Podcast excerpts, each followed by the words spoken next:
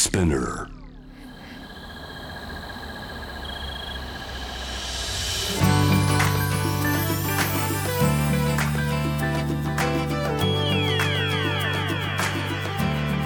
ENEOS 4 Hour Earth One by One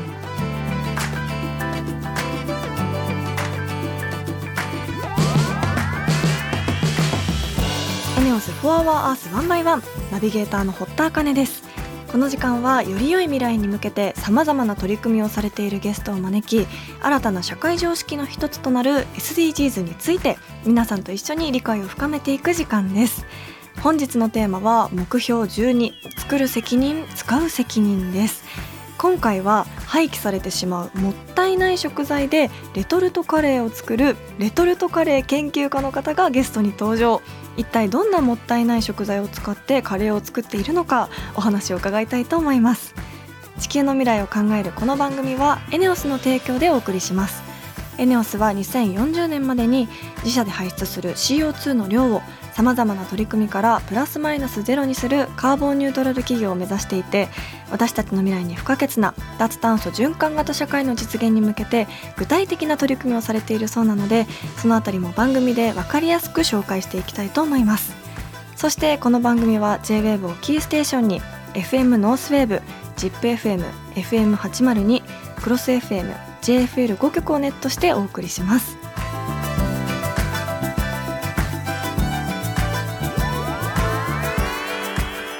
ネオス For Our Earth One This program is brought to you by エネオス e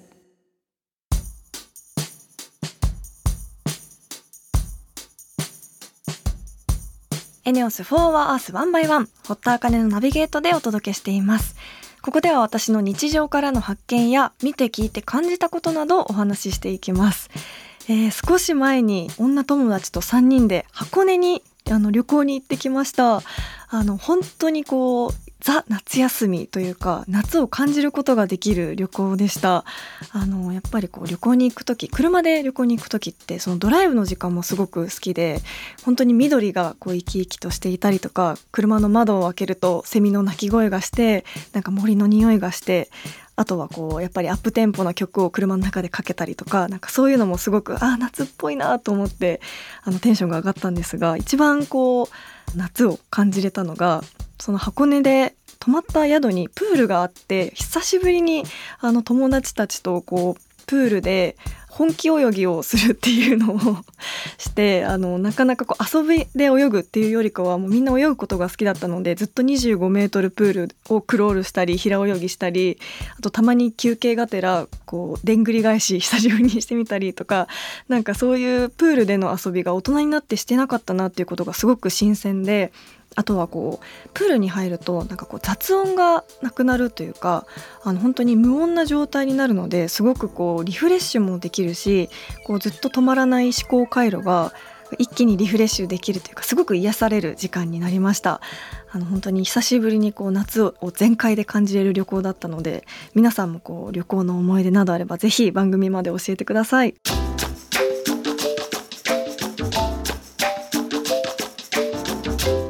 ウス4 Hour Earth One by One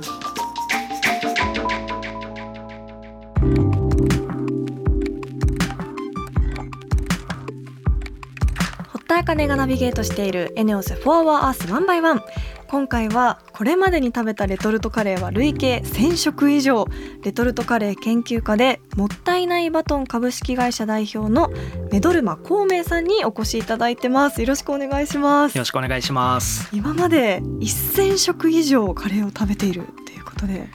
そうですね。最近数え始めたら、い。1500から多分2000ぐらい今累計では食べているっていうところで。逆にそんな種類あるんですかレトルトカレーって。そうなんです。あの日本だけでも3000種類あるって言われていてそれがまた入れ替え立ち替わりっていうことですね。そうなんですね。ちょっと私もカレー大好きですしこのなんか暑い時期にはい。カレーすごく食べたくなるので、ちょっと今日カレーのお話聞けるのをすごく楽しみにしていたんですがまずはそんなメドルマさんのプロフィールご紹介します。会社員時代から廃棄食材を活用したイベントもったいない祭りを開催。2021年10月には食品ロスをなくすことをミッションにもったいないバトン株式会社を設立し廃棄されてしまう食材を使ったもったいないカレーを展開されています。えーということでやっぱり小さい頃からカレーを好きだったんですか？まあ、食べることは好きっていうのはあったんですけども、はい。カレーに今ハマったきっかけっていうのがありまして、レトルトカレーを100種類食べるぞって宣言してしまった日があったんえですよ。ー、何ですかそれ、なんかまあ友達同士で飲んでる時に、はいなんていうんですかねカレー屋さんに100店舗行きたいなみたいなのふと降りてきましてただ会社員時代って、まあ、それこそ朝仕事行って夜仕事遅くまでやってたので、100店舗回るの難しいなと。はい。そしたらレトルトカレーだとスーパーでも食べれるし、はい。スーパーのも買って食べれるし、うんうん。それこそいろんなところで食べれるので100種類いけるんじゃないのかなと思ってじゃあ100種類食べるぞっていうふうにえ宣言しまった日があってそこからレトルトカレーにはまって今こういうー、流れになってるっていうところですねなるほど。なのでまあもともと食べること好きで、えっと、小さい時もカレーは好きだったんですけども、うんうん。ここ最近うん。カレーにはまって今やってるっていうえー、すごいなんかもうすでに私カレーの口になってきてるんですけど。いやでもあの会社員時代からこう廃棄食材を使ったイベントされてるっていうのをお聞きしたんですけど食品ロスに興味を持ったきっかけは何だったんですか？はいえっともともと食べることが好きっていうのはうん。小さい時からありまして、はい。で食べること関係で何か、えっと、自分自身も起業したいなっていうふうに思っていたんですよ。はい。でそもそもどうしてここまで食っていったところにこだわっているのかなっていうふうに、まあ、過去を振り返ってみた時に、はい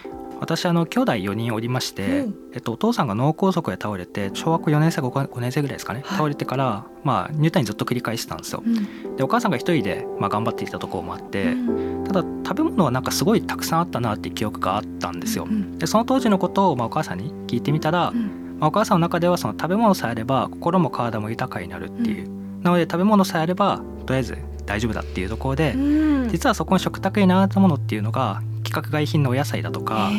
あとはその時ここでいうそれこそ築地、まあ、豊洲市場みたいなところで働いる時があったので、まあ、それをまあ安く仕入れたりだとか、うん。まあ、もらってきたりとかっていうところで食卓に並んだのがいわゆる食品ロスになっているものだったんですよ。はい。で改めて食品ロスっていう問題をまあ調べてみた時に、うん。まあ、大量な、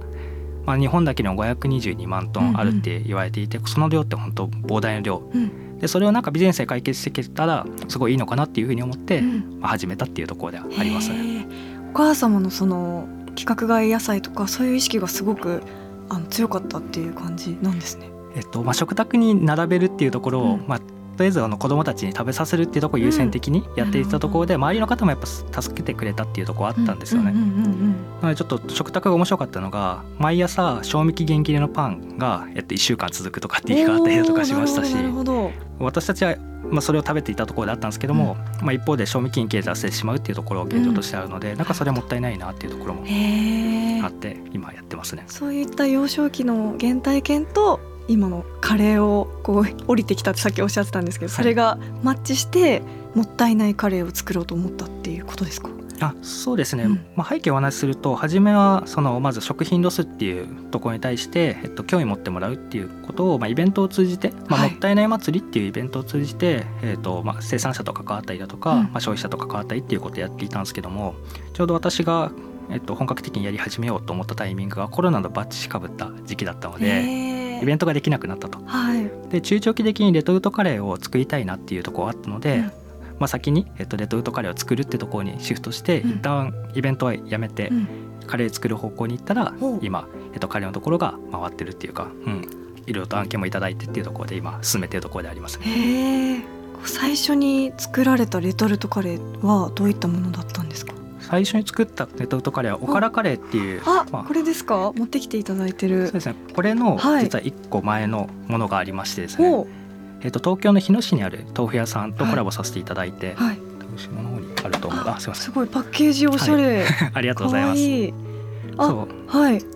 でまあ豆腐を作ったら必ずおからっていうのが出てくるので、うんうんまあ、副産物としてどうしてもこれって、えっと、ここの豆腐屋さんだけでも1日100キロぐらい捨てているってところであるので、ええ、100キロ。もはい、ったいない。でお金かけて捨ててるんですよ産業廃棄物になるのですね。はい。でそれもったいないなってところで、まあ、いろいろとその豆腐屋さんでもおからクッキー作ったりだとか、うんうん豆腐おからおからのドーナツとか作ってはいるんですけどもまた新しい方法を考えたいっていうところでじゃあカレーにしたらどうですかねっていうので一回作らせてもらって、まあ、美味しかったっていうところもあったので商品化して初めて作ったのはおからカレーかなっていうところですね。これおからキーマって書いてあるんですけど、はい。ちょっとキーマカレーっぽい感じってことですか？あそうですね。おからがどうしてもそのなんていうんですかね。えっとキーマカレーっていうか あの土台土台系な感じになるのででそこにちょっと豚肉は入っていましてですね。はい。今太田さんが持っているものに関しては、グルテンフリーで、ええっと、無添加でで有機野菜メインで使っているので本当だ。結構体にも優しいカレーに、はい、仕上げておりますね。こんな安心する原材料名久しぶりに見ました。なんか全部 あの国産だったり有機野菜だったり原材料名見てもすごい罪悪感ないですねこのカレー。へえんか体にもヘルシーなものでできてるしお金を出して捨てていたおからをこうリサイクルして本当に誰もがハッピーになれる商品ですね。ありがとうございます。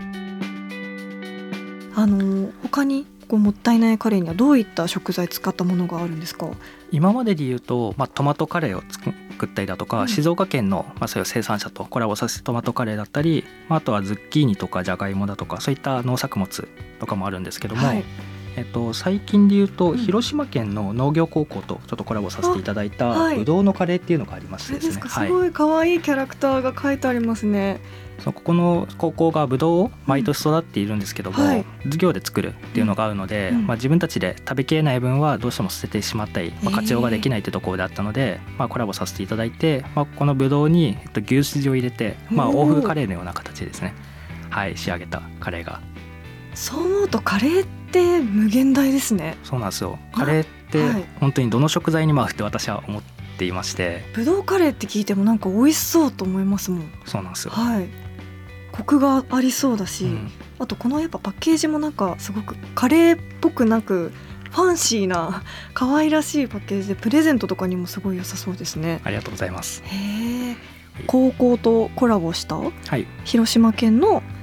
えっと湘南高校っていう。あ湘南高校って言うんですね、とコラボしたっていうことなんですか？この学校とコラボしてるっていうのはどういうことなんですか？学校のその食育でしたりとか今探究学習っていう言葉で、まあ国語とか算数とか英語とかとはまた違う教科で、うん。自らその自分自身が、えー、と学ぶ学ぶっていうところですね。を、まあえー、と生かそうっていううん。授業が改めて取り組まれたところ、まあ、総合学習の一環のようなほうほうほう。感じですね。の中で、えっと、子どもたちもその、まあ、探究の、まあ、総合学習の一つとして、うん。え地域の、まあ、食材を使ったりだとかあとはその地域のその食品ロスになっている食材を使って、うん。えっと、商品開発ってところは、子どもたちにも楽しめるんじゃないのかなっていうところで,、でそういった提案をさせていただいて、まあ、授業の一つとして、まあ、商品を作るところから、はい。周りの、えっと、農作物ってこういったのがあるんだよっていうところで実際にパッケージとかも子どもたちと話しながらそうなんはい、ですか、このパッケージのこのキャラクターはうん。子どもたちが、あの実際書いて、えー。うちのデザイナーに起こしてもらって。すごい、はすごい可愛いマコトンっていうキャラクターですね。ぶどうのキャラクター。でこれ開けていただくとですね、はい。開けてみましょうか。中にストーリーが書いてあるんですよ。ええあなんか開け方もすごい。おしゃれ。え可愛い。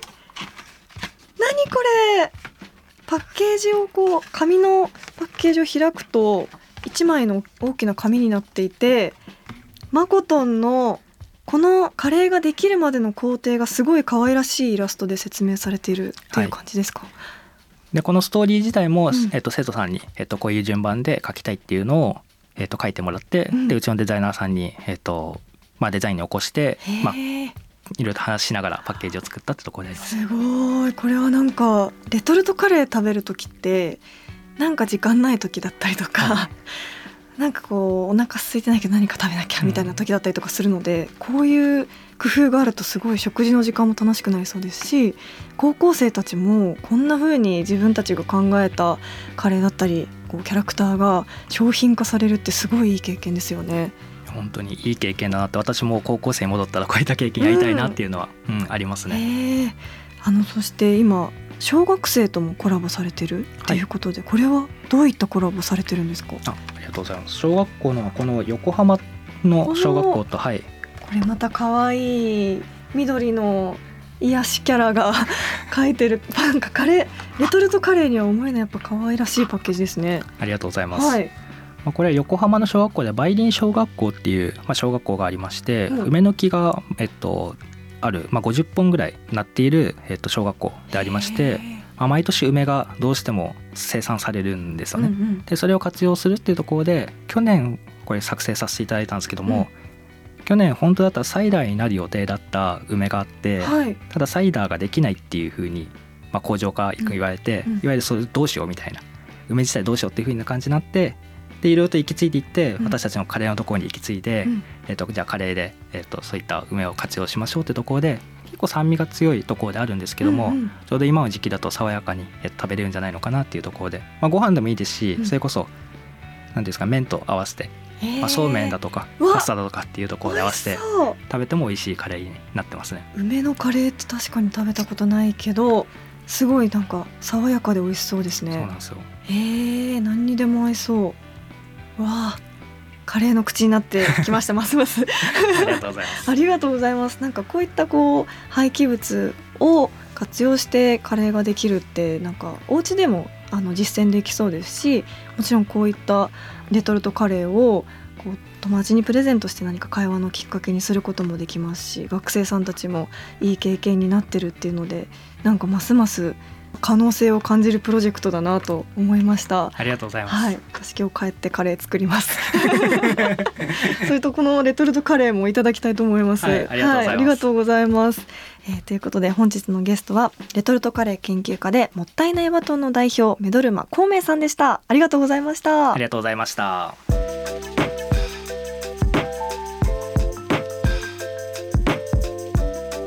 エネオス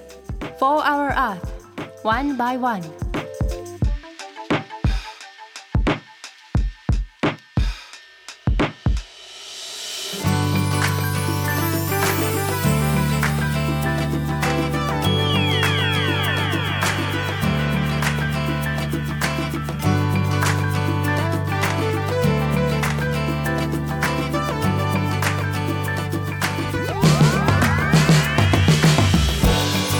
エネオス4 Hour Earth One by One エンディングのお時間です、えー本日はレトルトカレー研究家のメドルマさんにお話を伺いました。あの今まで食べたカレー1500以上っておっしゃっててそのどういうカレーがあるのかっていうお話も伺いたかったんですけどその取り組んでいる内容もすごく興味深くて一つ一つのカレーが本当に丁寧に企画からあの生産までされているなっていうので本当にあのもったいないバトン株式会社で調べればこのカレーのパッケージ見れるそうなのでぜひ見ていただきたいんですけどなんか本当にこれ食べる時も気持ちが上がりそうですししかも廃棄食材で作られてるっていうことでなんかすごくこういうあの食材を日常から取り入れていきたいなと思いましたしあの子どもたちもすごくいい経験になるんだろうなと羨ましくなりました。なんか次回はいろんな面白いレトルトカレーがたくさんあると思うのでそういうお話聞けたらなとも思いましたし、え気になる方はぜひもったいないバトンで調べてみていただけたらと思います、えーということでここでリスナーの方から届いたメールをご紹介します。東京都ラジオネームコロンボさん。自分の身近なエコ活動はエコバッグやマイボトルはもちろん公共交通機関を積極的に利用したりエコと運動を兼ねて徒歩移動もしています。温暖化による異常気象や豪雨災害は他人事ではなくできる限りのことに今すぐ取り組むべきと考えています。ということで本当に他人事ではないですよね。異常気象でこう胸を痛めるニュースもありますがやっぱりあの昨日は防災の日ということで私もあの防災リュックを家に作っているのですが改めてこう見直そうとも思いましたしやっぱりそういう、ね、見直すきっかけにあの防災の日はこうしていくといいなとも思ったんですがやっぱり他人事ではなくいつでも動けるように準備をしていきたいなと思いました。ラジオネームコロンボさんありがとうございます。このようにリスナーの皆さんも SDGs に関する疑問や質問普段している SDGs の取り組みなどあればぜひ番組まで教えてください。メールはホームページにあるメッセージトゥースタジオから旧 TwitterX は番組名を検索して「フォアワーアースの頭文字「ハッシュタグ #FOE813」をつけてどんどんポストしてください。メールでのメッセージを採用された方には地球にも優しいバナナペーパーを使用した番組オリジナルステッカーをプレゼントいたします。なおステッカーをご希望の方はメールに住所とお名前の記載をお忘れなく。それではまた来週この時間にお会いしましょう。ここまでのお相手は堀田茜でした。